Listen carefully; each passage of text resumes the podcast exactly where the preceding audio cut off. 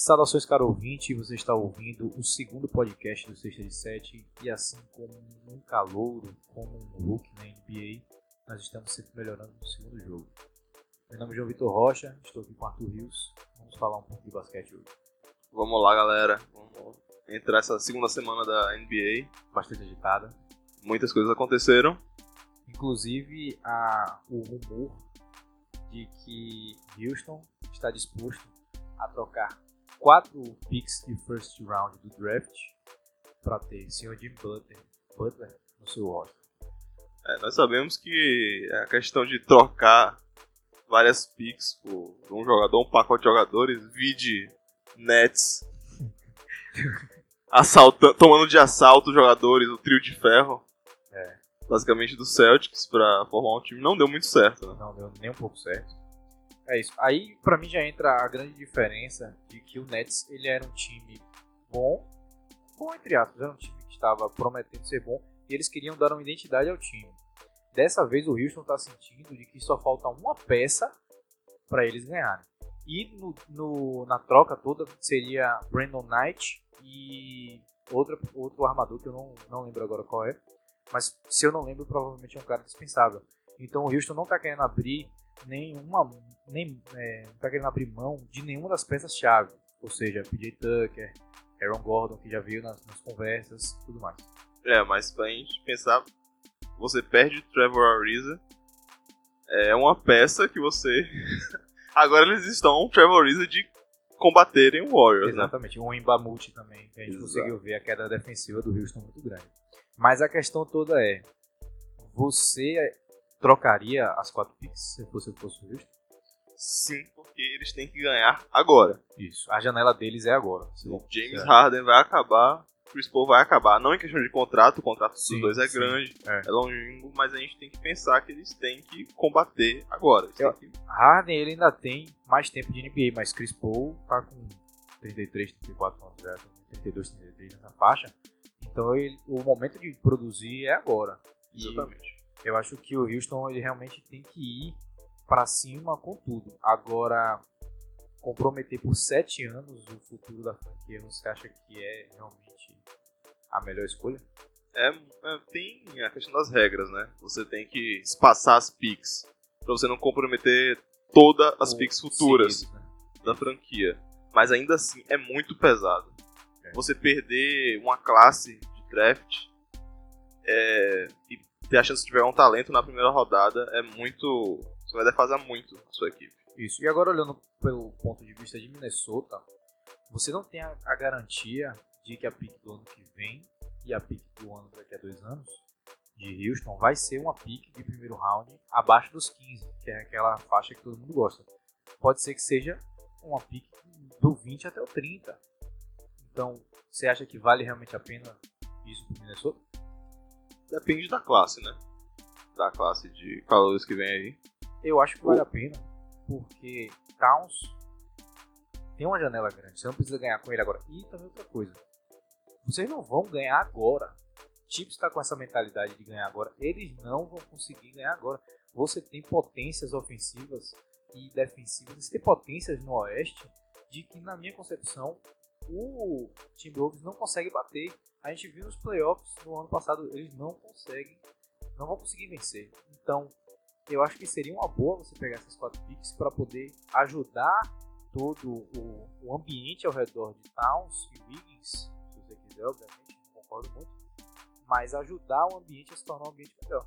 É, com certeza, você tá numa divisão com Nuggets, Blazers, Jazz e Thunder. Ah, meu Deus do céu você, você tem que.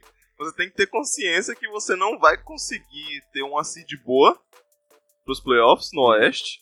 É. Logo vai ser difícil. Então o seu ganhar agora é relativo. Exatamente. E, e você tem que pensar também, inclusive, como você adquiriu de Jimmy Butler, né? Troca. Através de troca. Isso. Porque eles achavam que estavam Jimmy Butler de serem competitivos.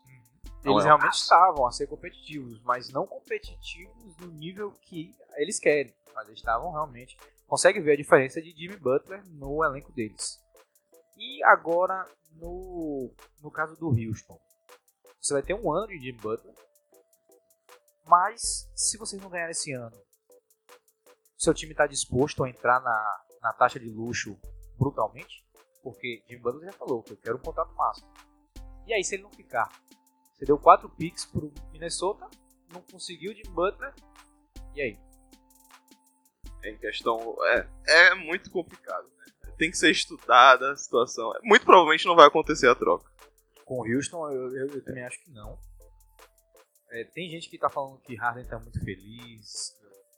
Parece que ele tem alguma informação dentro, mas eu acho que não. Eu acho que essa troca vai ocorrer ela tem que ocorrer o mais rápido possível, porque o clima dentro de Minnesota já tá ridículo. Correto, né? Vamos, vamos ver como segue nas próximas semanas o que, que vai acontecer. Pois é, porque você tem o melhor jogador mais talentoso, Carl Anthony Towns, que tá com uma temporada horrível. O melhor jogo dele foi quando o Jimmy Butler não jogou.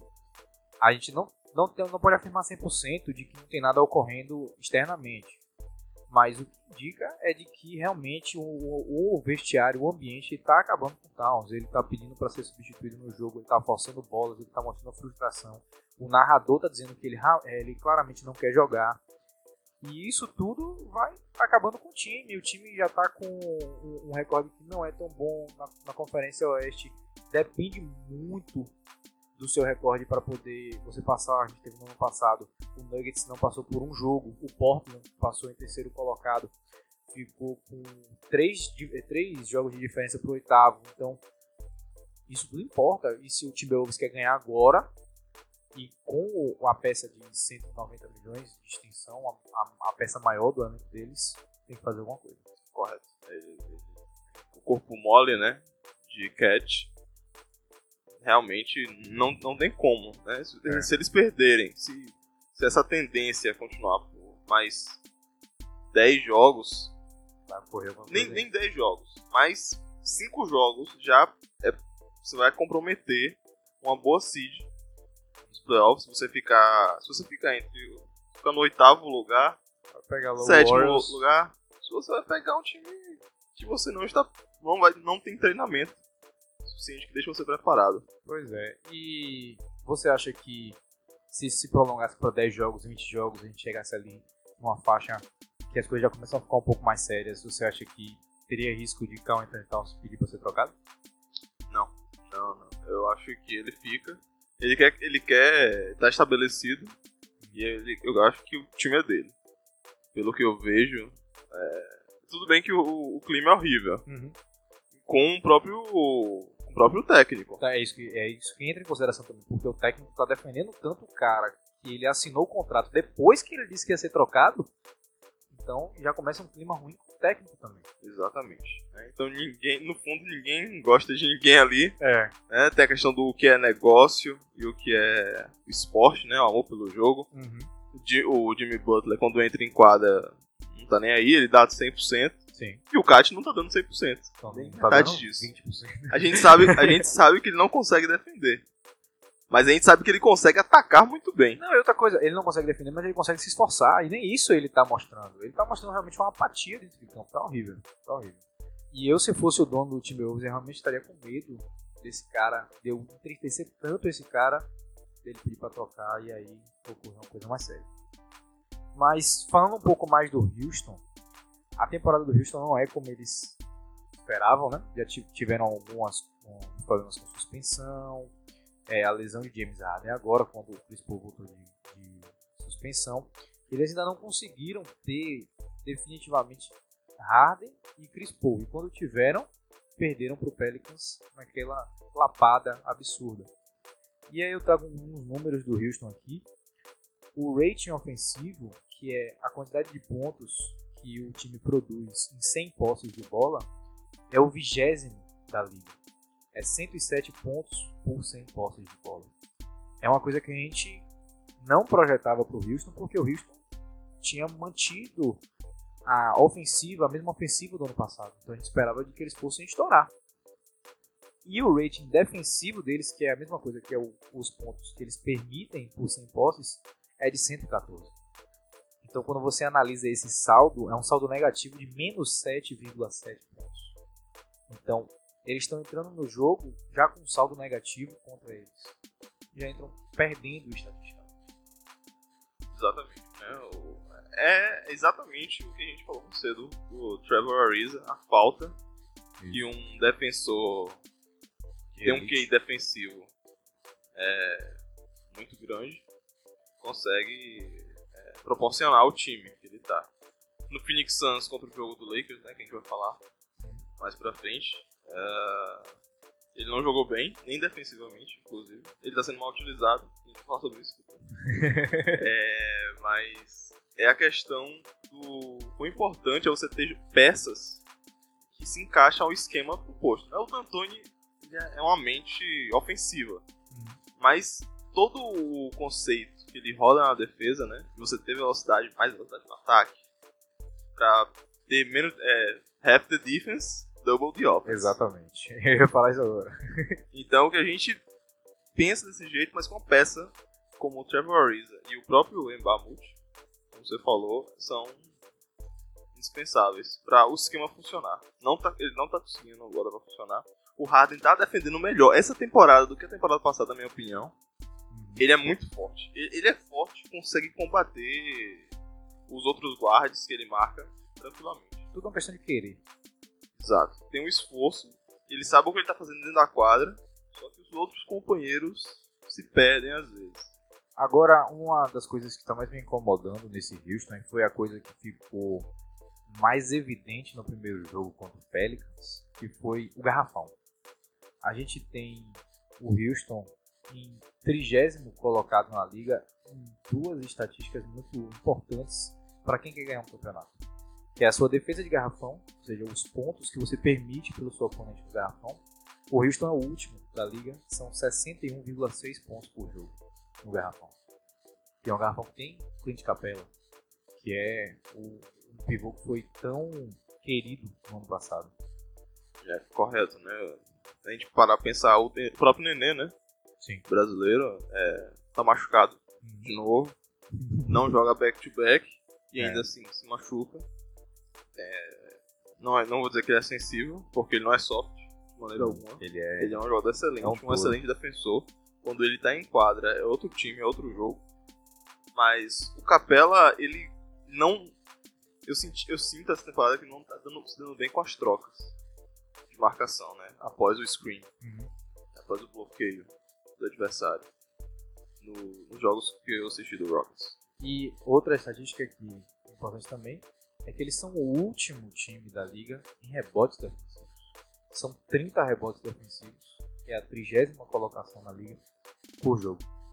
Então é realmente um time que não está pegando rebote defensivo, está deixando com que o, o, outro time ataque muito nos rebotes ofensivos, tem, tenha segunda, pontos de segunda chance. Também é um time que está na, na, no, nos contra-ataques, não está conseguindo colocar a sua defesa e organizar ela. São 15,6 pontos de contra-ataques dos adversários. É a vigésima marca na liga. E os pontos de turnovers é uma das piores marcas da liga, que é 18,2 pontos de turnovers do Houston seja, o Houston tem um turnover e o oponente marca 18 pontos por jogo e é a 23 marca da liga. Questão dos rebotes, eu acho importante a gente frisar que dois dos jogos foram um contra o New Orleans, é, que é um com Anthony absurdo. Davis e Julius Randle e Mitch, ou seja, né, big men, né? E o outro jogo contra o Jazz, de Gortar. É. Não ajuda então, muito o Rage então é difícil você colocar a culpa no Capela, apenas no Capela. É o começo de temporada, a gente tá analisando o que a gente tem, mas a gente sabe que Ainda vai precisa de mais, mais elementos amostrais para analisar. Isso, isso. Profundamente. E também não só o Capela, né? já tem Carmelo que também joga dentro na defesa. Teve alguns momentos interessantes, mas a maioria das defesas dele é realmente muito ruim. PJ Tucker, essa temporada de que ele é um cara que conseguia guardar pivôs, guardar, é, marcar pivôs. É, e é, esse ano ele também não está saindo tão bem quanto ele saiu ano passado. Então realmente é uma deficiência nesse Houston. É, o Twitter do PJ Tuck, né? A gente viu o tweet. É, eu consigo marcar qualquer um. É. E, e, nenhum consegue me marcar. E aproveitando que a gente tocou no assunto da troca de Jimmy Butler, o Cavs vem aí com um dos times dessa temporada que ainda não conseguiram vencer e parecem que não vão vencer tão cedo. 0-5. Alguns jogos bem decepcionantes. Mas existe uma estrela solitária dentro desse time que ainda está colocando bons números. Por acaso, é um dos jogadores que tem grande contrato e uma futura peça de troca. O nome dele é Kevin Love, o amorzinho da galera. Você acha que já está na hora de trocar Kevin Love? Era para ter tocado na temporada, né? Vamos lá, vamos. Será que é hora do full tank do Cavaliers? Não sei. Mas. Vamos lá. Se você é GM do Rockets e você tá pensando em pegar o Jimmy Butler no fim de contrato já, você quer trocar para ganhar esse ano. Isso. E você vai dar um milhão de picks de rodada por um ano. De Jimmy Butler. Você não aceitaria um Kevin Love? Eu aceitaria, porque pensando nos impactos de espaçamento de jogo, de encaixe no jogo do Houston, e ele também é um cara que vai pegar rebotes, ele vai suprir um pouco dessa necessidade de rebotes que o Houston está tendo. Não vai suprir tanto a necessidade defensiva que o Houston tem, que a gente sabe que ele é um cara que ele não tem tanto esforço na defesa, mas eu acho que em termos de encaixe de jogo seria bastante interessante. E o Cleveland também está querendo muitas picks de primeiro round, porque o Cleveland acabou de mostrar realmente que ele, o que a gente vinha, na, a gente vinha vendo na, na pré-temporada era de que um Cleveland poderia ser um pouco empolgante. Mas quando chegamos na, na temporada de verdade, a gente viu que não é o caso. Então eu acho que o Cleveland deveria se livrar, entre aspas, né?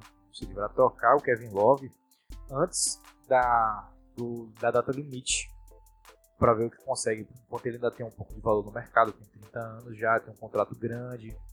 E ele está colocando bons números essa temporada até. É, a gente tem que ver também o ponto de vista do salário, né? Não é, é um jogador barato, né? Uhum. O Kevin Love. O salário dele é alto. O Houston teria que se livrar de algumas alguns jogadores que têm um salário interessante. Mas se eles estão com, conseguindo é, encontrar o salário de. Encontrar não é, igualar o salário de Butler na troca, talvez eles consigam igualar o salário de, de Love também.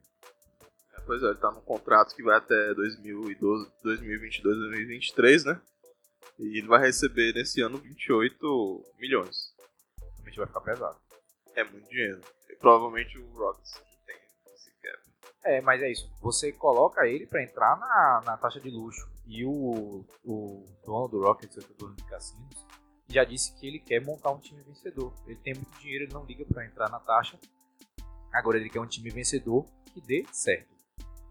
Agora a grande questão é se o time não dá certo. E aí, quem vai pagar esse pato? Vai ser Daryl Morey? Vai ser. Quem é que vai pagar esse pato de, de, de ter trocado e, e lançado o time na taxa de luxo? E um time que não conseguiu entrar e não conseguiu ganhar logo depois de vir das finais de conferências das finais de conferência perdendo por um jogo só.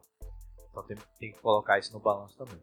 É, o Jimmy Butler é 10 milhões mais barato que Kevin Love. 16 milhões.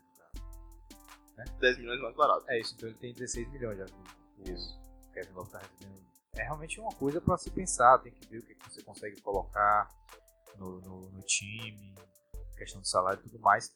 Mas o, o Cleveland, no momento, está querendo muitas picks. Vai ser um momento de reconstrução. E eles têm que ver também o que, é que eles conseguem com Kevin Love. O Houston é um caso mais desesperado, mas fora o Houston, o que é que você acha que eles conseguiriam? Você acha que os outros times dariam uma pick de primeiro round pro Kevin Love?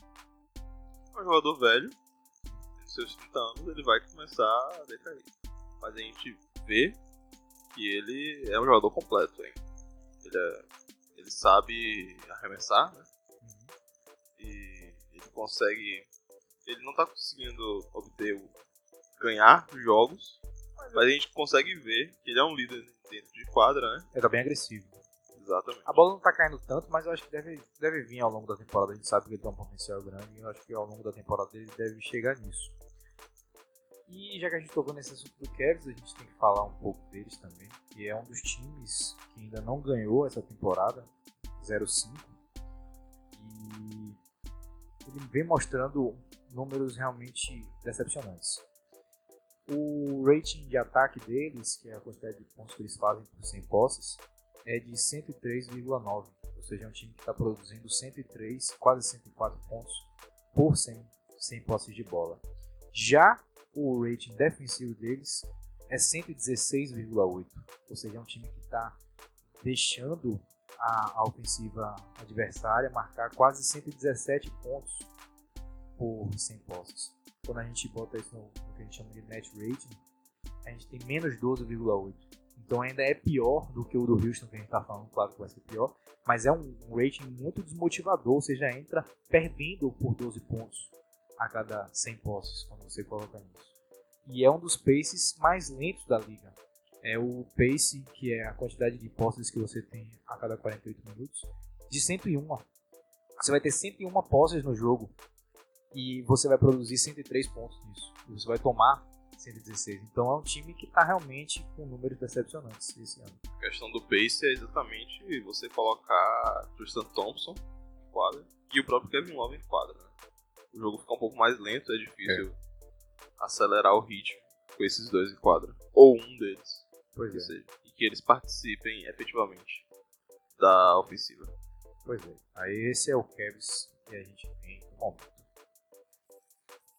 Ah, e outra coisa que a gente acabou esquecendo de comentar, a gente foi falando, se empolgando com opções de troca e tudo mais, é de que Kevin Love ele assinou a extensão de contrato dele, se eu não me engano agora, foi em 24 de julho que significa que ele só é elegível para troca em 24 de janeiro. E ainda está dentro do, do, prazo de troca que vai até 7 de, de fevereiro. Então o Kevs ainda pode trocar ele. Pode ser que não troque para o Houston, por causa daí da, o imediatismo que o Houston está procurando. Mas com certeza vai ser uma peça de troca valiosa para o Kevs, ainda mais se ele conseguir colocar os números que ele vem colocando e agregar valor a, a, a ele mesmo, né? E aí pode ser que o Kevin consiga alguma coisa interessante em troca. Mas vamos ver, né? O universo dos What Ifs. Esse seria muito interessante ver o grande jogador que é o Kevin Love no time do Houston. Pois é, isso é interessante. Agora trazendo um pouco mais pro lado positivo, o lado que alegra a gente saindo dessa, dessa derrota absurda que tá o Cavs. Vamos falar agora de dois times que ainda estão invictos, né? Dois dos um, dois, três, quatro, dois dos quatro que ainda estão invictos. invictos. Pelicans é o único invicto da Conferência Oeste e Pistons é um dos outros invictos da Conferência Leste. No momento que a gente está gravando esse podcast, os dois estão tomando dois sacodes, certo? O Pistons está perdendo para o Celtics, que conseguiu uma virada impressionante no Thunder no outro dia, e o Jazz está ganhando do Pelicans, que ontem, na sexta-feira, a gente está gravando isso no sábado, na sexta-feira, o Pelicans conseguiu uma vitória milagrosa graças a um erro de passe de D'Angelo Russell. Ai, sim, mais bem. então são times que não, não, não provavelmente não vão ser mais invictos, mas até agora vem mostrando números interessantes, ganhando as quatro primeiras do Pistons e as cinco primeiras do New Orleans Pelicans.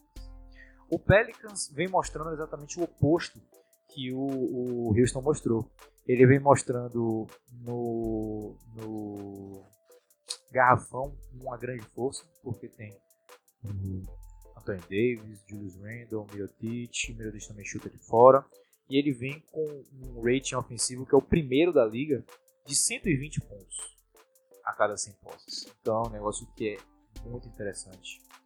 Tem o defensive rating de 109,9, que não é um dos melhores da liga, mas o, o ofensivo está realmente é, conseguindo suprir essa necessidade de defesa e eles têm um saldo de 13,8 pontos, que também é o melhor saldo da NBA. Pois é, né? A gente resolveu falar desses dois times, né? Pela principal semelhança que eles têm em ter grandes jogadores grandes, né? Big Man. É uma. Não é um, um odd ao Big Man antigo, né? Eles sabem chutar. Truman aprendeu a é, chutar é, lance é, livre. Eu ia falar assim, ó. Sabem chutar um pouquinho forçado quando a gente fala de Andrew Drummond. Vamos lá, mas Andrew Drummond tá chutando bola de 3 e tá acertando. É, um de 3 na primeira partida dele e se eu não me engano não botou mais nenhuma, mas pelo menos conseguiu 33% de aproveitamento. Tá chutando, vamos lá. é, isso aí. É um caminho, né? O primeiro passo. Exatamente.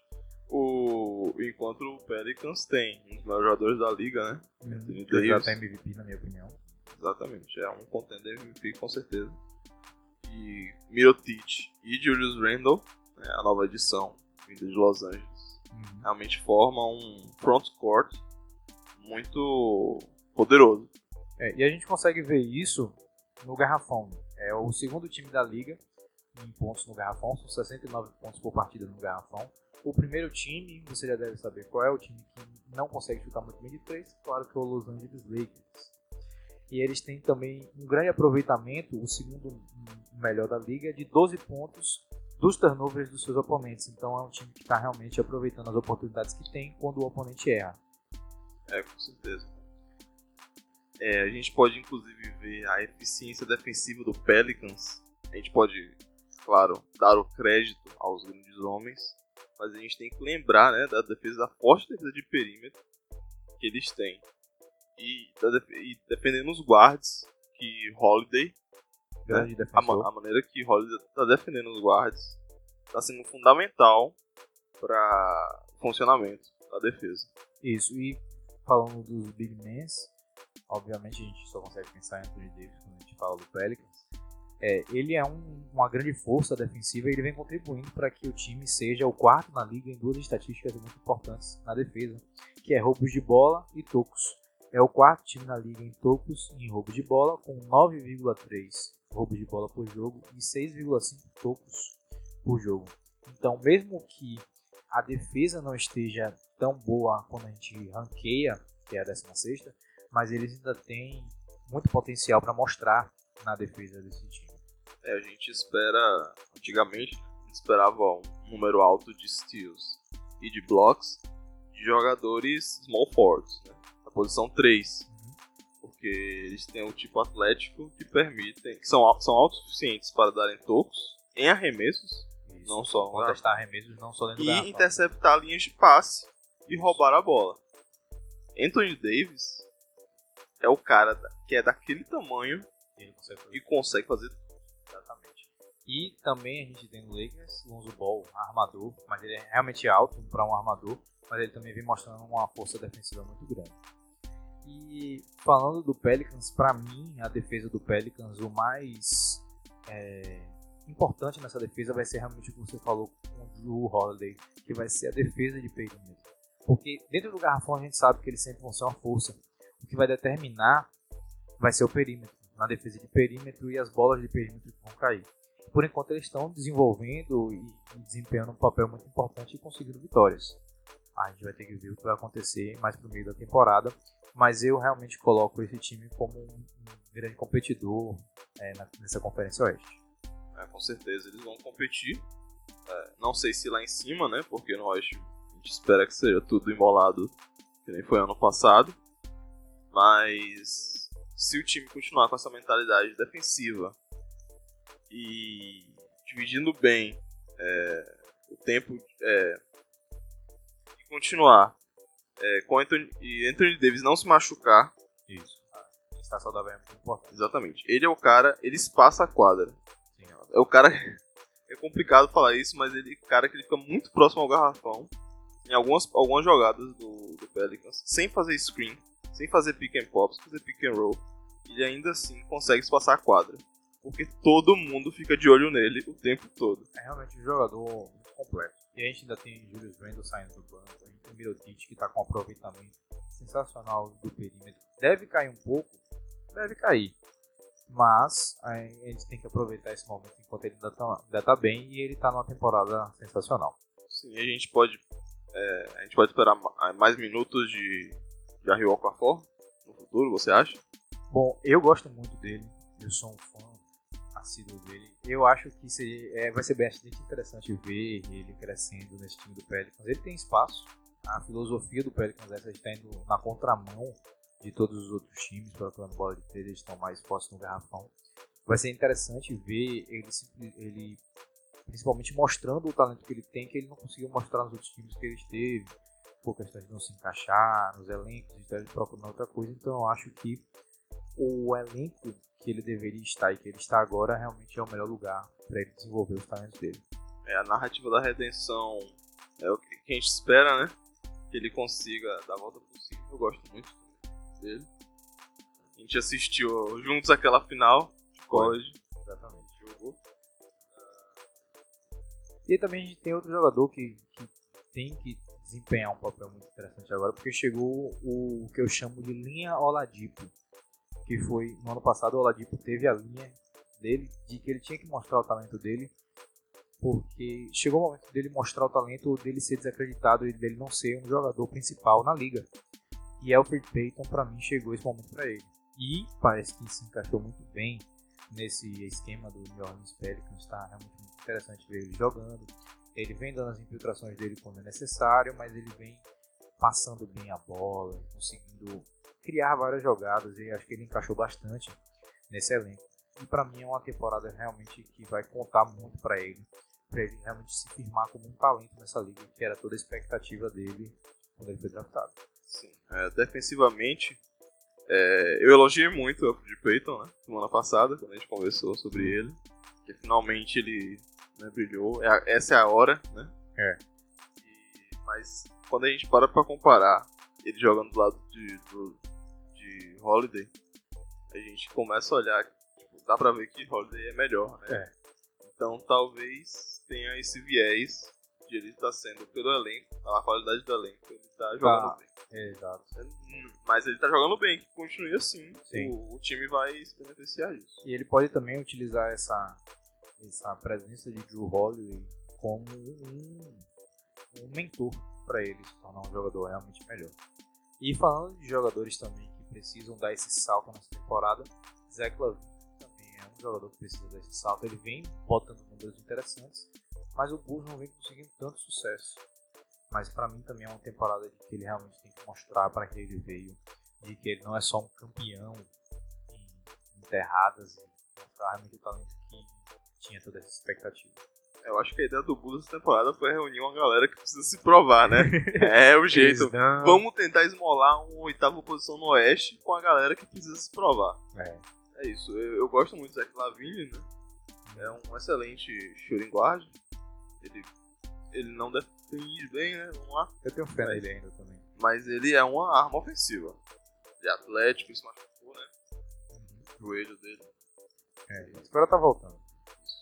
E agora também, já que a gente já falou do Pistons um pouco, vamos aprofundar um pouco mais nos números do Pistons. Que essa semana teve Blake Griffin fazendo seu career high, que é a maior pontuação que já conseguiu na carreira dele, em pontos. Foram 50 pontos contra o 76ers, que tem dentro do garrafão Joel Embiid. Tava sendo em cima? Estava, mas mesmo assim é uma vitória contra o 76ers no overtime, na prorrogação. E o Pistons, ele vem demonstrando muito, muita carga ofensiva em cima de Blake Griffin. E a, a uma grande dúvida que vem trazendo assim, será que Blake Griffin vai conseguir se manter saudável? Foi a primeira off-season é, saudável da carreira dele. Porque se ele estiver saudável, a gente sabe de que o céu é o limite para ele. Nas semanas, alguns anos atrás que Chris Paul perdeu, ele, mar, ele foi marcou, ele foi o armador principal da, da equipe, ele mostrou um talento incrível. E ele está mostrando esse talento dentro do Detroit agora também. Agora, a carga ofensiva que está em cima dele nos deixa um pouco com medo dele se lesionar. É, ele está jogando muitos minutos, né? E a gente se preocupa, a gente sabe do histórico, né? São quase 10 anos assistindo ele. E realmente é, a gente se preocupa. A gente assiste sempre, a gente, toda vez que ele dá um salto para enterrar, a gente Tô realmente passa pela cabeça assim, mas o que eu chamo, que eu acho interessante no Pistons é o Dwayne Case, né? O Sim. técnico do ano passado mudou de time. Isso. Não porque ele é. queria, mas mudou. Exatamente. É. O Raptors quis fazer essa repaginada Isso. e foi feito. Foi feito, foi feito. e agora no Pistons ele tá fazendo um excelente trabalho. Sim. Eu acho que ele tá utilizando bem o Blake Griffin, tá utilizando bem o André Drummond. E a maneira que tá. A gente pode pensar nele como um contender para uma eventual final do leste. É, eu não diria final do leste, mas playoffs, eu estou colocando eles 100% lá dentro. E se Blake Griffin conseguir manter esses números, essa intensidade saudável, você colocaria ele na corrida para MVP? Não porque eu sempre comparo naquele ano do Clippers, que ele tava voando, realmente ele tava destruindo tudo e aí não é. Ele foi terceiro na corrida. É, naquele ano ele foi. Aqui, aquilo é o, é o máximo do Griffin, provavelmente. Que a gente É. vai ver. Ele começou muito bem. É, vamos ver o que, Vamos que ele ver produz aí decorrer agora. do. O que, que você achou do Red, Red, Red Jackson? O que você tá achando dele? Ele tá conseguindo colocar uns arremessos de três, mas o que me preocupa muito, que veio é, preocupando o Oklahoma City Thunder também, é o ego dele. Ele acha que ele é melhor do que ele pode oferecer. Então, até quando ele vai aceitar que Blake Griffin está sendo o líder ofensivo, que Blake Griffin está com a bola na mão, que Blake Griffin está chamando as jogadas? Até quando ele vai aceitar isso? Quando é que ele vai resolver pegar a bola e tentar fazer alguma coisa porque ele acha que ele é o melhor jogador daquele time? Eu acho que vai, quando entrar esse momento, vai ser que a gente vai ver uma decaída na performance dele.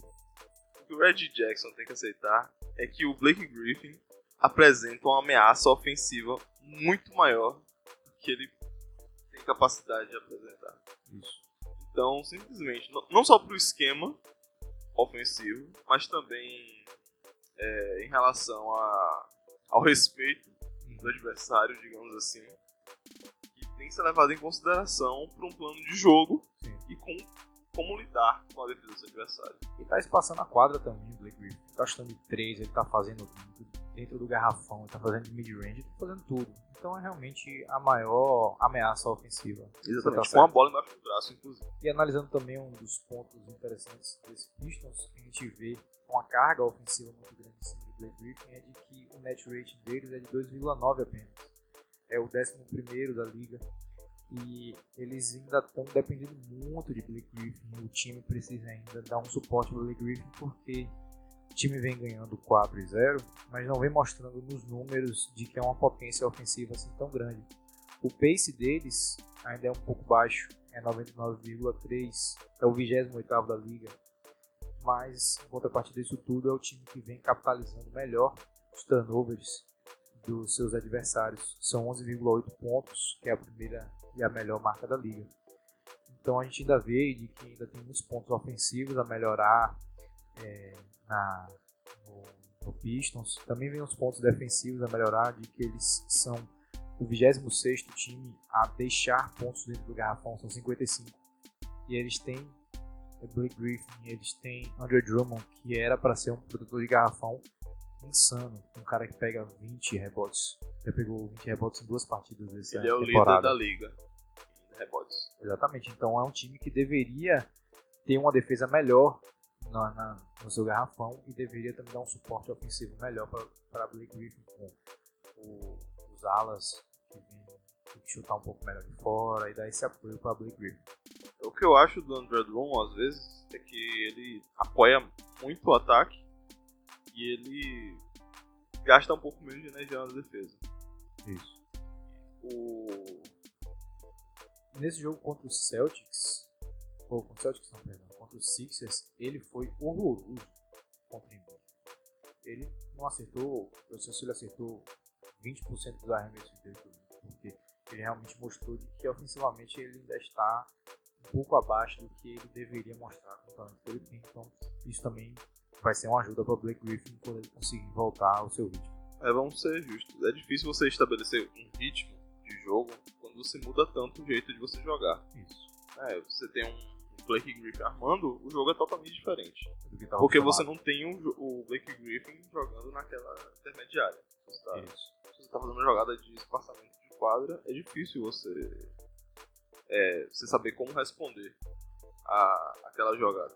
Isso. E vai ser um Pistons muito interessante de ver, porque eles têm Andrew Drummond, eles têm Blake Griffin a longo prazo, então vai ser bastante interessante ver com o Dwayne Case também como é que a organização vai se reconstruir, vai montar um time ao redor desses dessas duas peças, que são realmente peças muito boas que a gente já conhece.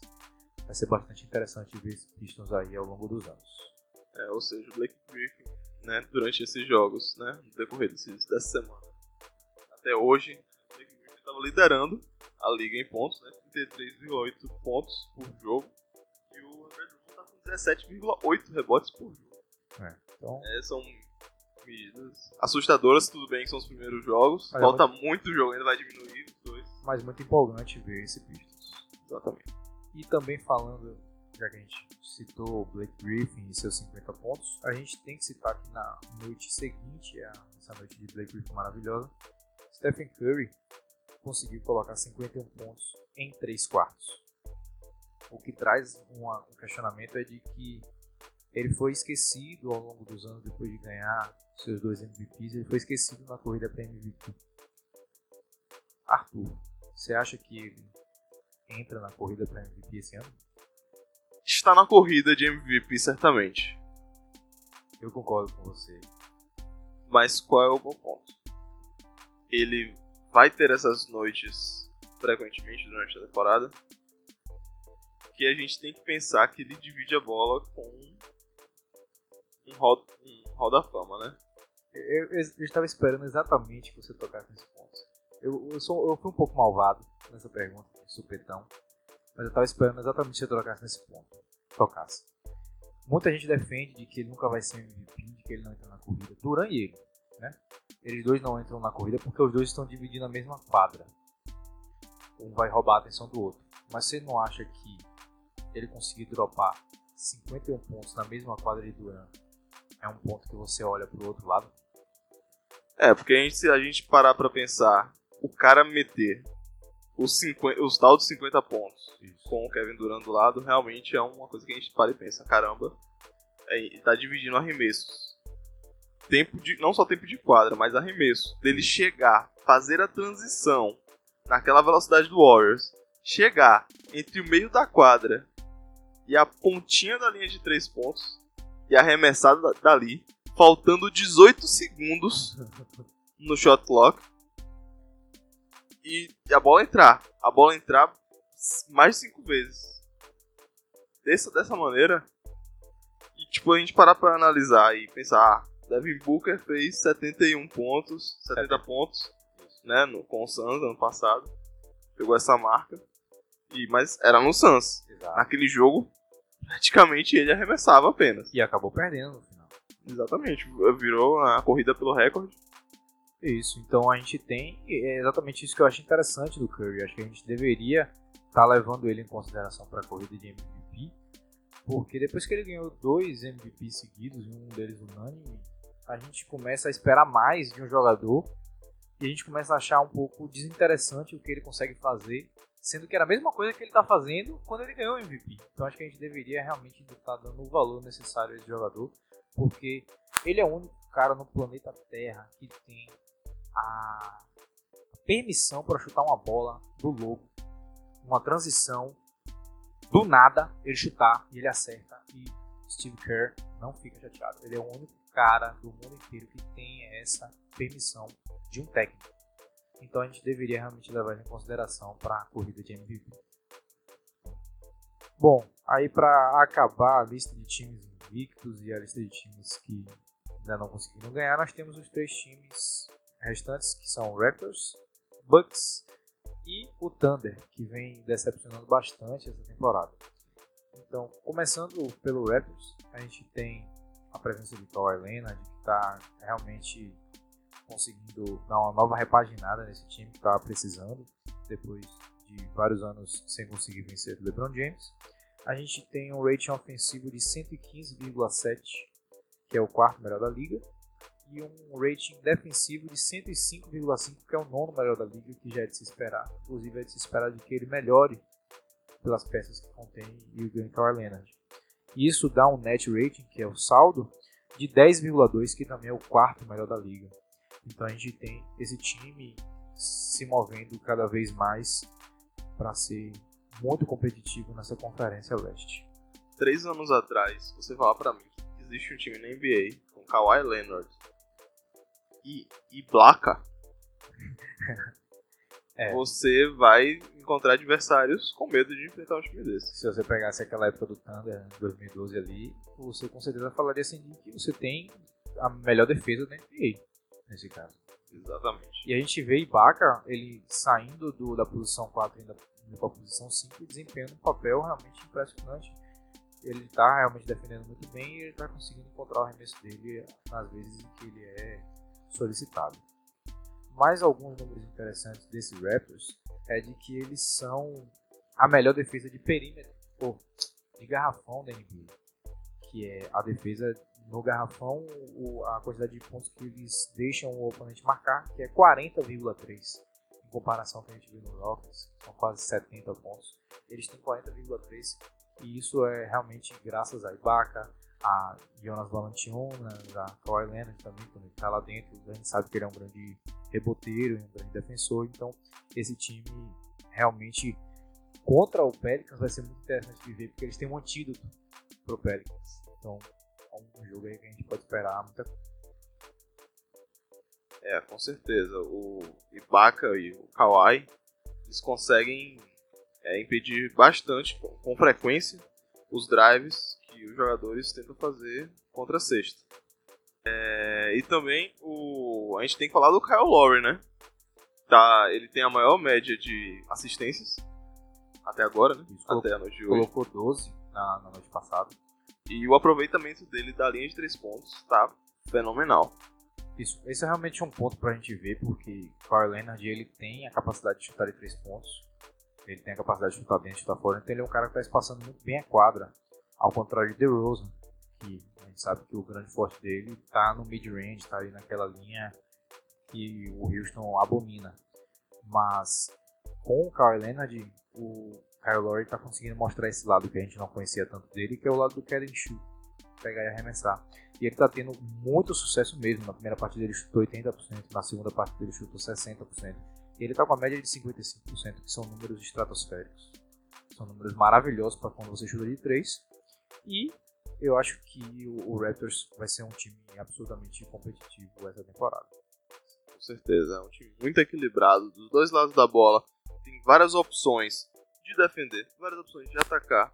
Eu acho que realmente vai ser um desafio. Eu, é vai ser fantástico assistir esse, esse time. É um dos times a se assistir todos os jogos, praticamente. Exatamente. Inclusive, Kawhi re- re- descansou no segundo jogo, no terceiro jogo, e mesmo assim o Raptors mostrou uma performance muito boa.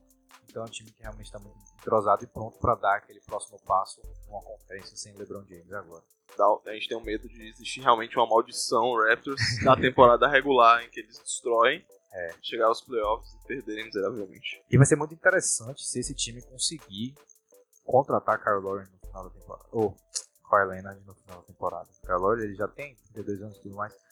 Mas se eles conseguirem acrescentar Kawhi Leonard com 27 anos, mostrando de que ele ainda é Kawhi Leonard, com uma defensiva absurda, a gente viu aquele lance de ele, dele se jogar na bola de costas e conseguir o roubo de bola. Se eles conseguirem contratar esse cara pro time deles, vai ser um dos melhores movimentos intertemporada de GMs que a gente já viu. A gente viu que o Thunder conseguiu fazer isso com o Paul George, que foi uma coisa que ninguém imaginava, todo mundo já dizia que ele ia pro Lakers e Oklahoma realmente conseguiu conquistar o coração dele. Se Kyle Lowry fizer, ou se o Raptors fizer isso, continuo chamando Kyle de Kyle Lowry, mas se o Raptors fizer isso com o Leonard, vai ser realmente muito interessante ver o Raptors ao longo dos anos. É, com certeza, gente. Vamos, a próxima classe de free agents, né, de agentes livres da próxima temporada é bem rica. né? Isso, vai ser bastante interessante. O Raptors com certeza está de olho nisso, mas com certeza eles estão tentando contratar ele a qualquer custo, o quanto antes. Isso. Tentando fazer algum acordo. vai ser bastante interessante ver esses movimentos. E agora puxando para o último time que está invicto nessa temporada, que é o Milwaukee Bucks do senhor Giannis Antetokounmpo, que tem a ajuda de outras peças bastante importantes como Chris Middleton, como o armador deles, Bledsoe, e vem mostrando uma força ofensiva e uma força principalmente defensiva muito boa. Eles são a segunda melhor defesa da NBA no momento que a gente está gravando, apenas perdendo para o Boston Celtics. Eles, eles permitem que o ataque adversário eh, faça 100,2 pontos a cada 100 posses. É um número incrível. Melhor que ele só o Celtics, como eu acabei de falar, que se eu não me engano são 97 pontos ou 98 pontos, o que é um número absurdo. A gente sabe que esse time do Celtics sabe defender. Eles também são o melhor time em toco, o melhor time em tocos e o melhor time em rebotes defensivos, mas isso eu atribuo ao nosso grande Giannis Antetokounmpo Space Jam Arms. É, o grego The Greek Freak tem 1,8 tocos por jogo, né? É uma marca boa pra posição dele, principalmente. E eu queria chamar a atenção dele um pouco, além da defesa, vocês bem, é a questão do ataque. Ele tá tendo uma quantidade relativamente alta de turnovers por jogo. Né? 5,2 turnovers por jogo. É alto. só o começo. Ele tá. Ele, por exemplo, ele arma o jogo. Não talvez na mesma medida que o Blake Griffin tem armado Uhum. nesses jogos. E ainda assim. Muitos desperdícios. Exatamente. Esse número de turnovers aí é o número de Russell Westbrook. É um número que a gente espera de um cara que tem um volume de, de armação muito grande. Então acho que pode ser o caso da, do começo de temporada e tudo mais. Mas também pode ser que ele ainda esteja se adaptando ao novo papel que ele está desempenhando. Até porque ele que está levando esse time na, na transição, ele está levando esse time no contra-ataque. Então ele sempre vai estar correndo o risco de cometer um turnover é, a, a todo momento.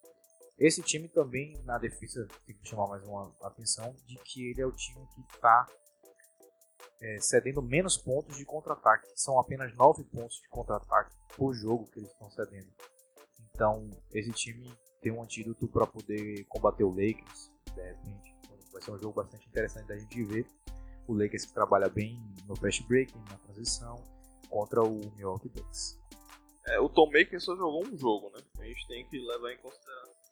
É uma peça importante. Isso, é outro cara que precisa de uma temporada realmente mostrar de que ele realmente é o que o Milwaukee investe nele.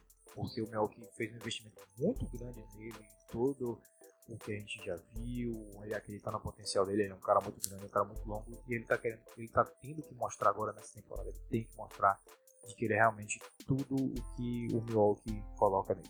É, com certeza, uma eventual série de playoffs, você ter um jogador como ele é fundamental. Exatamente.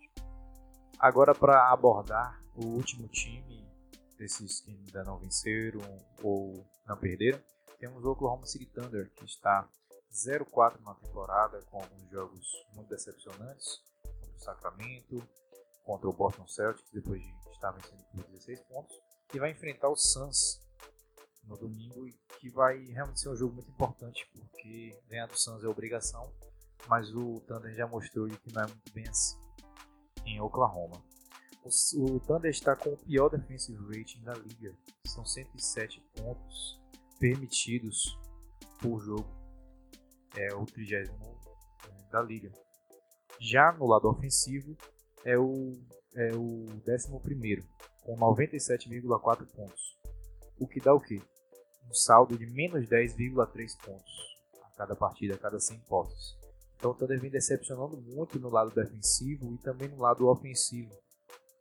São chamadas de jogada muito ruins, são timeouts, são chamados por Billy Donovan e quando volta do timeout, o Russell Westbrook chuta a bola com 2 segundos na mão dele. Então a gente realmente não sabe se teve uma jogada planejada ou se não teve e está causando muitas dúvidas esse time, a posição de shooting guard, toda a polêmica em torno disso e o Thunder realmente não está conseguindo convencer de que ele é um time que vai competir nesse Oeste. É, a questão Westbrook, eu gostaria de trazer aqui a questionamento. É a gente, quando a gente assiste o Region Rondo, assistia, né, a gente não compreendia como era o jogo do Region Rondo, que ele fazia uns passes estranhos, Isso. que o técnico não pedia, não era aquilo que o técnico queria, mas funcionava, era porque ele o Red Rondo Isso. via coisas que o, tec- que o técnico não via. Ou seja, né, você tem um, um QI de quadra Altíssimo. alto e aí você consegue é, lidar com as coisas melhor do que alguém que não está na quadra diretamente, mas que entende bastante o jogo. Meu ponto é, o que será que o Westbrook enxerga a jogada de uma maneira em que ela está quebrada e aí ele assume a responsabilidade e tenta resolver? Eu acho que no caso do Thunder, o técnico é cego. Pra mim, Billy Donovan, ele não tá conseguindo acertar o time ofensivamente, ele não tá conseguindo acertar o time defensivamente. Mas a questão que você tá falando do Russell Westbrook, dele enxergar o jogo de maneira diferente, tenho certeza disso. Ele enxerga o jogo de maneira diferente, tanto que quando o Thunder ganha é por causa dele, e quando o Thunder perde, também é por causa dele. É um 880. Ou ele lê o jogo perfeitamente e destrói o jogo, ou ele é destruído pelo jogo, como ele foi contra o Boston Celtics. Você teve uma atuação dele chutando bolas muito loucas, bolas contestadas. Ele não. É isso. Uma, o grande problema do Thunder é de não conseguir arremessos fáceis para os seus companheiros. E a defesa do Thunder, que era tão aclamada, o Thunder tinha identidade defensiva, conseguiu deixar com que o Boston matasse três bolas de Hofford seguidas, três bolas de Morris seguidas, do perímetro. Então o Thunder não mostrou uma defensiva muito boa, não mostrou uma defensiva muito boa dentro do garrafão nos primeiros jogos, deixando muitos rebotes ofensivos para o Warriors. Não mostrou uma filosofia de lances livres. O Thunder está chutando muito mal seus lances livres, são 50%, são 40% de lances livres no jogo. Então é um time que está sem identidade, está sem rumo. Russell Westbrook disse que não é o momento de entrar em pânico, mas eu puxo mais uma vez de que estamos na Conferência Oeste quatro jogos importam. E são dois jogos contra um jogo contra o Sacramento e um jogo contra o Celtics que você estava ganhando de 16 pontos. Então são jogos que deveriam estar na conta do Thunder como duas vitórias. Concordo. Quantidade de talento que o time tem não reflete no, no recorde que eles têm agora. É, essas quatro derrotas seguidas. O, o offensive rating tipo, ele cai por causa da porcentagem de 3 pontos, que isso. não tá muito boa. É. Com o Paul George chutando, né? 28%, acertando 28% das bolas, é complicado. Um jogador que é tão incisivo e preciso, com aproveitamento tão baixo na linha, impacta demais o time. Pois é, tá faltando ainda também esse chute de perímetro do Thunder. O Thunder é um time muito atlético, ele tem realmente jogadores muito atléticos, mas vem aquela polêmica da posição 2 que a gente teve Andrew Robertson, mas pelo menos ele é o que? Uma potência defensiva absurda. A gente viu a diferença dos números no ano passado sem Robertson e com Robertson. Mas agora a gente tem o que? É, Terence Ferguson, titular, não está produzindo nada. Diallo, que é o, o rookie de segunda rodada da, do Thunder, está produzindo mais do que Ferguson, e mesmo assim ele não ganha mais minutos a gente tem Alex Abrines, chutador de 40% da linha de 3, quando está em boa forma. Entrou no último jogo, botou três bolas, aqueceu o jogo. Mas mesmo assim, ele continua restrito em minutos. Pode ser por causa da defesa? Pode, mas a defesa do Thunder já está ruim. Então, por que você não dá uma chance ao jogador dele se adaptar, dele conseguir fazer um outro esforço, dele mostrar o seu valor? Por que continuar insistindo nesse erro? O Thunder precisa realmente de uma mudança radical de identidade, de cultura. Sinceramente, se você tá preocupado de verdade com a defesa e você dá 30 minutos por jogo pra Schroeder, é complicado. É complicado. É, o que, é que você tá, o que, é que você tá sacrificando? O que, é que você tá dando em troca? Porque, por exemplo, o próprio Robertson, é, quando você, do ponto de vista ofensivo, né, ano passado ele não estava acertando nada, mas ele compensava defensivamente de uma maneira que o time funcionava. Schroeder tá mais pro contrário ele não compensa defensivamente, mas compensa ofensivamente. Porque eu acho que a filosofia do Thunder com o Dennis Schroeder é de ter um, uma ameaça ofensiva como a de Russell Westbrook na segunda unidade.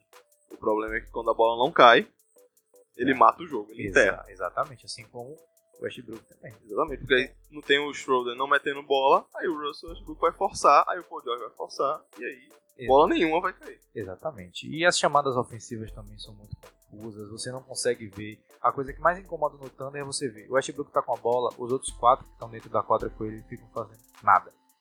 O George tá com a bola, os outros quatro que estão com a bola, ou sem bola, não fazem nada. Então você não tem um playbook, um planejamento ofensivo para poder criar arremessos fáceis. Se os arremessos fáceis estivessem sendo criados, estivessem sendo criados e não caíssem, como foi o Miami Heat, no, na temporada passada, que eles faziam tudo certo, mas a bola não caía. Ok, é uma coisa. Mas você ficar dependendo de talento ofensivo individual de Russell Westbrook e Paul George toda noite, está fadado ao fracasso. Exatamente. Se você tá. É o ISO heavy, né? Você vai estar tá botando todos os jogadores na ISO, né? jogada assim, jogada também. É. Você não varia, você deixa o seu ataque previsível Isso. e aí a, a defesa a defesa adversária vai lanchar o, o ataque. Se você colocar no 2K, não tem só ISO no playbook do Thunder. Exatamente. Porque a máquina quebra, o jogo não fica equilibrado. você vai tomar uma surra. Se você botar no seu modo GM lá e colocar o playbook do Thunder só de ISOs, tem, sei lá, tem 50 tipos de ISOs, não sei. Elas começam em pontos diferentes da quadra, com posições diferentes. Uhum. Mas se forem só ISOs, tem tudo. Não vai dar certo. Não vai dar certo. Esse Thunder precisa realmente de uma mudança grande. E eu acho que vai começar pela mudança de técnico. E agora, para fechar o podcast com o nosso último assunto, tinha que ser com chave de ouro, tinha que ser o time mais hypado, mais empolgado da temporada. Tinha que ser o time que no, no seu segundo jogo quebrou pau com todo mundo. Teve Slenderman soltando a- o braço em pessoas da linha de três pontos. Só podia ser o Los Angeles Lakers que finalmente conseguiu ganhar um jogo para a felicidade do fã de Los Angeles que já estava maluco. É isso aí. Tivemos nosso primeiro episódio da temporada do CSI Los Angeles. em que né, a gente procurou identificar não os traços de DNA, mas por imagem É, de onde veio uma rajada de fluido humano. Entre a troca, a troca de fluido humano não é só suor, né? Os não, jogadores trocam, não é só sangue que os caras se jogam. Os caras trocam outros tipos de fluido. Que no caso foi cuspe dessa vez. exatamente. Tivemos a- no final dessa grande briga, dessa grande confusão, dessa intensidade no jogo, foi um bom jogo. É, tivemos a suspensão de Chris Paul por dois jogos, a suspensão de Rajon Rondo por três e a suspensão de Ingram por quatro jogos. O que aconteceu com algumas mudanças na lineup do, do, do Thunder, do Lakers, que foi Lonzo Ball foi promovido a titular no momento em que o Rondo está fora. Josh Hart, mesmo sem suspensão nenhuma de KCP, foi colocado na posição 2. E na posição 4 nós tivemos, nós tivemos Kuzma entrando muito bem é, no lugar de Ingram que está suspenso. É, a questão do KCP, acho que interessante você levantar, é que ele não tá jogando bem essa temporada. Isso. Muito talvez por falta de ritmo. Ele tá tendo menos minutos. E tá. Chutes, as jogadas que são pra ele, né, o pseudo blocks Uhum. que ele enfrenta durante a jogada, uma jogada específica, são. As jogadas desenhadas pra ele, entre aspas, são em volume menor e ele não consegue ter ritmo de jogo, dá pra ver isso Uhum. defensivamente ele continua muito bem. Ele é aquele defensor que a gente pode cravar que ele consegue se virar bem. Quanto ao Alonso, está jogando bem. Gostei dele também. Exatamente. Defensivamente é aquele cara atlético na defesa. Teve um roubo de bola que ele deu, um jogador do, do Lake, do Nuggets, que eu acho que foi o Gary Harris, ou algum desses armadores do Nuggets, que foi um bloco de pura pressão que ele conseguiu uma enterrada depois que mostra 100% do, do esforço defensivo e do potencial defensivo que ele tem.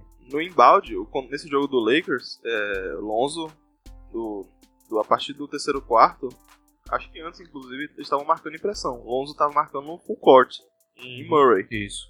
E roubou, roubou uma bola, inclusive. Eu acho que foi Murray, realmente. É, exatamente. E foi. Ele jogou muito bem. É, teve um problema na, no jogo contra o Spurs, né? No overtime. Que ele. Ele meio que foi. Pensou em under e foi over. Foi, foi um vacilo na screen do Lamarcus Aldridge. E Foi. não deu muito certo. Aquele handoff, o fake handoff, deixou ele pensando de que a bola iria para DeRozan e não iria para a mão de Perry Mills. Foi um erro defensivo, mas é compreensível. É, é uma escolha, você tem que decidir agora. Você não pode pensar. Você não pode perder muito tempo pensando. Tomou uma escolha. Então não dá pra julgar muito. O Lakers está em primeiro na temporada em roubos de bola. Eu atribuo, né, são 9,8 de bola, eu atribuo muito isso a ele. Ele realmente é um, um cara que tem sempre números interessantes em roubo de bola, 3, 4 roubos de bola por jogo. Ele está realmente muito interessante nesse lado da quadra. É bastante interessante ver também que nos primeiros jogos ele ele estava com um problema de confiança muito grande. A gente conseguia ver de que ele estava se segurando, de que ele estava com medo. E a gente sabe que confiança no basquete é muito importante. E nesses últimos dois jogos aí que ele vem sendo titular, tá sendo realmente muito bom ver ele atacando mais a sexta, ele chutando de três. E a bola eventualmente vai cair. A gente sabe de que ele, mesmo tendo uma mecânica ruim, é um bom chutador. E o CLA ele, ele provou isso. Então é só questão de tempo para ele conseguir liberar todo o potencial dele. E eu realmente estou esperando muita coisa dele. A bola de três dele tá caindo. Muitos adversários ainda não respeitam a bola de três, então tem aquele espaço a mais, é, que é o conforto necessário que os caras Exato. treinam. E, e, ele tá se virando bem por enquanto. Vamos ver agora que o holofote, né? Aumentou. Vamos ver o jogo contra o Clippers. Quero muito ver Lonzo contra Beverly. De novo, que a gente viu aquele sacode que Beverly deu nele, toda aquela pressão por causa de não lavar bola e tudo mais. Agora, é, você acha que quando o Rondo voltar de suspensão seria mais interessante colocar Rondo titular mesmo ou continuar com o Rondo Ball? Eu gostei muito da rotação quando o Honda era titular. Lonzo entrava em momentos. É... é interessante que o Lakers parava de funcionar, entre aspas. Isso. Quando saía LeBron e Rondo de quadra. O banco estava com um problema muito grande realmente de manter a, a, o ritmo que o, o, os titulares estavam impondo. É difícil você manter aquele ritmo sem experiência. Isso. Então, o Rondo não estava conseguindo se virar bem. Quando não tinha nem Rondo, nem LeBron James em quadra. A pergunta é se você acha que Luke Walton deveria deixar ele titular quando o Rondo voltar. Eu acho irrelevante se ele é titular ou não. Porque se você falou com o Rondo antes da temporada começar, ah, você vai ser nosso titular, até que seja é, irrefutável você não ser, então eu preferia, como controle de ego, deixar Rondo titular. Sim. Qual é o ponto? Se Lonzo, mesmo indo do banco, quando Rondo voltar. Ele continuar com essa performance, principalmente defensiva. Produzindo bastante. A gente sabe que Rondo não defende bem. Não. Mas ele sabe o que ele tá fazendo. Uhum. E é o suficiente. Né? Ele compensa. Sim. Isso. Ele não um match tanto. É isso é porque Lonzo tem um corpo, ele é mais pesado. Então ele defende melhor, além do atleticismo. atleticismo o peso, né? Ele consegue marcar. as trocas permite ele, ele trocar com jogadores mais, um pouco mais pesados. Isso, isso. Aguenta um pouco mais de contato. Agora, eu, eu acho, a minha opinião em relação a isso é de que Luke Walton deveria continuar investindo nele de titular. Porque, pensando no longo prazo, a João Rondo não é o armador que eles querem para a franquia deles ao longo do, do período que o LeBron James vai estar, que é a grande janela de campeonato que eles vão ter. Pelo menos agora, a gente consegue só prever até isso. Eu acho que deveria continuar com o Lonzo Ball para ele poder pegar essa experiência que falou e tudo mais. Seria muito interessante a gente ter ele trabalhando e tendo os minutos de um titular e o papel de titular jogando com os titulares durante essa temporada para poder ver o que, que ele vai desenvolver e o potencial dele sendo liberado ao máximo para quando ele tomasse o papel de líder realmente na franquia. É, dois jogadores também estão sendo bastante importantes nesse elenco do Lakers. Dois jogadores com certeza nas contratações não foram nem um pouco. É, não colocavam nenhum tipo de expectativa neles. É Lance Stephenson e Javel Magui. Dos dois, com certeza para mim, Javel Magui está desempenhando o melhor papel que poderia desempenhar nesse, nesse Lakers. Ele tá pegando rebote, ele tá dando topo, ele tá fazendo muitos pontos, ele tá tendo é, realmente os melhores jogos para mim, os melhores jogos da carreira dele. Ele tá mostrando o valor dele e ele encaixou perfeitamente nesse Lakers. É o cara que ele tem a velocidade, né? Ele consegue correr junto com todos os armadores, mesmo sendo daquele tamanho. E também tá arremessando de mid-range Botou uma bola de 3. Botou bola de 3. Então é isso aí. Defensivamente dá toco. Exato. Sabe marcar bem. Eu gostei muito da presença dele defensivamente. O Lakers está em sétimo na liga com tocos. São seis tocos por jogo. E eu atribuo bastante responsabilidade dele nisso. Tem o um problema de quando ele sai. E Luke Walton não quer colocar Zubat em quadra. É isso. Com o small ball. E aí estão colocando Kuzma. Exato. Até o momento estavam colocando, porque o Brandon agora foi suspenso. Então quem tá entrando não é nem Zubat, é aquele outro, Williams. Que ele teve um bom jogo contra o Spurs, e agora ele ganhou mais minutos. Ele realmente é um bom pivô. Mas com o Kuzma de pivô, tava realmente ridículo. Tava Essa horrível. questão de pivô, não sei se ele é pivô, porque ele é. tem o mesmo peso, peso de Kuzma. Joga é... lá dentro. Exatamente. Agora, eu realmente gosto muito desse, atle- desse atletismo, atleticismo de, de Magui. Eu acho que vai ser uma peça realmente muito importante e eu acho que ele pode ser renovado, eu acho que ele pode ser o, o pivô que essa que esse Lakers quando vai tomando uma nova cara, uma nova personalidade vai precisar. Acho que vai ser bastante interessante ver isso. O Lakers também é o melhor time na no garrafão da NBA.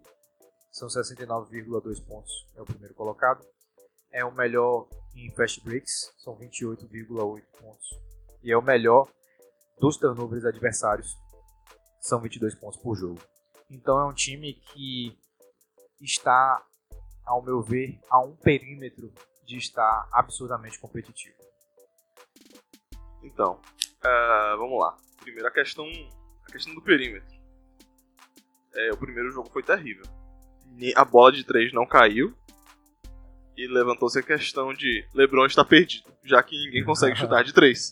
Outra, só um negócio pra falar, de que KCP saiu pra Hart. E Hart foi um dos líderes de bola de três pontos, que ele colocou a primeira, colocou três ou quatro naquele jogo. E ele realmente vem muito bem do perímetro. Ele tá realmente mostrando que é bom. Ano passado, antes dele se machucar, ele estava jogando muito bem no Lakers, o Jay Hart. É... E agora, esse ano, na, ah, na Summer League, né, antes da temporada começar, foi MVP da Summer League, mostrou que ele é, é uma escolha longe, né, ao Uhum. final. É, Jay Hart, com certeza, é um, uma peça, vai ser uma peça importante para o Lakers, porque ele é, ele é rápido, ele consegue infiltrar e consegue chutar é, tanto do spot up como também do, é, a partir do drible. Então, Ele sabe se movimentar sem, sem a bola também. O entrosamento dele do Cosmo e do Lonzo é 99. É, e todos esses fatores ajudam para deixar o ataque dinâmico. Então 100% de, de certeza de que você prefere ele de teu lado do que KCP. Ah, sim, eu preferiria KCP em momentos situacionais. Isso. Eu acho que também é interessante você usar ele no, contra lineups adversárias específicas, que ele pode desempenhar um papel melhor do que o que ele vem desempenhando agora. Exato. E já na questão de Kuzma e Ingram, você acha que deveria ter uma mudança de titularidade nesse quesito? Minha lineup favorita do Lakers seria com Ingram jogando de dois. É estranho, Muito estranho. mas se você parar pra pensar, tirando o Magui, todos conseguem armar Uhum, sim. na, na, na, na lineup titular. Na Summer League, o Jay Hart vinha armando. Nessa temporada, uma jogada ou duas, com 11 no banco, com o LeBron no banco. E o Jay Hart carregou a bola né, até, a- até o ataque. Mas com tantos jogadores assim que conseguem armar, eu acho que com Ingram na posição 2, o ideal seria ter todo mundo em quadra, Isso. tudo no mesmo tempo. Mas a, a sua pergunta seria mais escolher entre um dos dois, Ingram ou Kuzma. Vamos lá. Ingram é melhor jogador do que Kuzma. O, te, o teto, o teto, perdão, Sim. o teto de Ingram. O teto de Ingram é maior que o de Kuzma, na minha opinião. Uhum. Kuzma. Kuzma já mostrou que ele é um bom jogador, é uma arma ofensiva, é o score natural. Isso. Ele consegue fazer pontos de todos os tipos, de, todo, de todas as maneiras, em quadra. E, e Ingram ainda está desenvolvendo muitos aspectos. Tanto o drive dele, quanto o, o mid-range dele é, é lindíssimo, o arremesso de, Ingram. Porque ele é alto, os braços compridos, Isso. a gente lembra de Duran. É. E o mid-range matador. a- a Mas você vai defender aquilo. Exato. Tá desenvolvendo também a bola de 3. O Kuzma já tem. É eficiente a bola de 3 do Uhum. Kuzma. Então, qual dos dois eu colocaria? É. Hoje, o Lakers vai jogar hoje. Hoje, sem suspensões, sem nada. Sem suspensão, sem nada. Eu colocaria Kuzma. Porque o momento dele é melhor. Certo. E ele está jogando melhor com o LeBron. Uhum. Ingram, o que eu tô vendo é que, tipo, o LeBron, no prime- nos primeiros jogos, né, os jogos que o Ingram jogou, o Sim. LeBron tentou dar muito a bola pra Ingram, pra ele armar. Uhum. Pra, o Le, pra LeBron conseguir jogar sem a bola. Isso, que é uma, uma nova fase de LeBron que a gente tá Exatamente. é, presenciando. A gente conseguiu ver isso, tipo, ele dando a bola pra Ingram. Você que vai armar, você vai fazer a jogada. Uhum. Olha essa jogada aqui. É, ele fala. Tem um, né? no, no FX da, da NBA, a gente viu Isso. ele microfonado em quadra. A gente conseguiu observar isso. Mas é isso. Com, com nos primeiros jogos a gente viu o Ingram armando, né? A gente não vê Kuzma armando. Ele larga a bola. É, realmente. Então é outro estilo de jogo, é outra pegada. Então, pra você ter mais. é, eu acho inclusive que a, a primazia da velocidade, do pace do- dos Lakers, ele é atingida melhor com o Kuzma. Em quadra. Porque E é- Ingram não é tão rápido quanto o Long, não é tão rápido como o LeBron. E é a tá rápido filosofia, a nova filosofia que o Luke Walton quer imprimir nesse, nesse Lakers é exatamente essa, que é o maior pace, a maior quantidade de posses que você conseguir. E ele vem mostrando, por enquanto, que está desempenhando um bom papel, que são 107,7 posses. É a quarta maior, maior, o quarto maior pace da liga. Então vem desempenhando realmente bem esse papel. É, exatamente, a gente tava falando um pouco em off, né? Brincando da questão do pace and space, né? Isso. A gente olhar o pace and space do Lakers é muito mais pace do que space. Já que a bola de 3 É, não é tão forte quanto a do Warriors. O Warriors é o Warriors hoje. Eles conseguem jogar no pace pace máximo e aí tem o space também, mas tipo, os Warriors conseguem implementar o pace space perfeito porque eles conseguem equilibrar. Eles conseguem jogar na velocidade muito alta e, E todos os jogadores, todos os, os jogadores são chutadores perigosíssimos. Então você tem que marcar todo mundo. Até Draymond Green você não pode deixar de bobeira na defesa ali, que ele vai colocar. É, mas a galera desrespeita ele um pouco. Aí, nesse caso de Brandon Ingram ou Kuzma, eu acho que eu ficaria também junto com o Ingram, só por causa do mesmo argumento que eu defendi em Lonzo Ball. Mas eu concordo com o seu, o seu, a sua questão de momento e de Kuzma, ele vem botando 35, 38 pontos nas últimas partidas, a gente viu uma presença ofensiva incrível e o que o Lakers no momento precisa realmente é de ofensiva para poder ajudar esse time que ainda falta um pouco da linha de três pontos.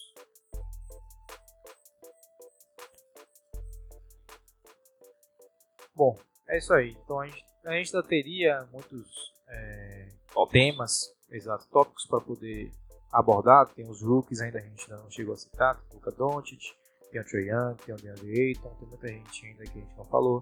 Os Sixers, a gente tem muitos times para falar, só que o tempo do podcast também ficaria muito longo. Então isso tudo vai ficar para semana que vem.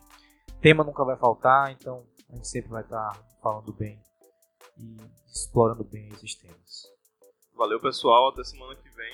Você pode falar com a gente no nosso e-mail, é, sexta-de-sete.gmail.com Isso exatamente como escreve no, no podcast, sexta de 7, arroba gmail.com. e também no nosso Twitter, arroba sexta-de-sete. Exatamente. Segue a gente lá no Twitter. Se você gostou do nosso podcast, é, assina o nosso feed. Se você está ouvindo pelo Spotify, pelo Apple Podcasts, a gente está disponível em todas as plataformas. É, assina o nosso tweet, manda um e-mail pra gente, vamos conversar, vamos discutir basquete. E é isso aí, pessoal. Falou, pessoal. Até a próxima. Aquele abraço.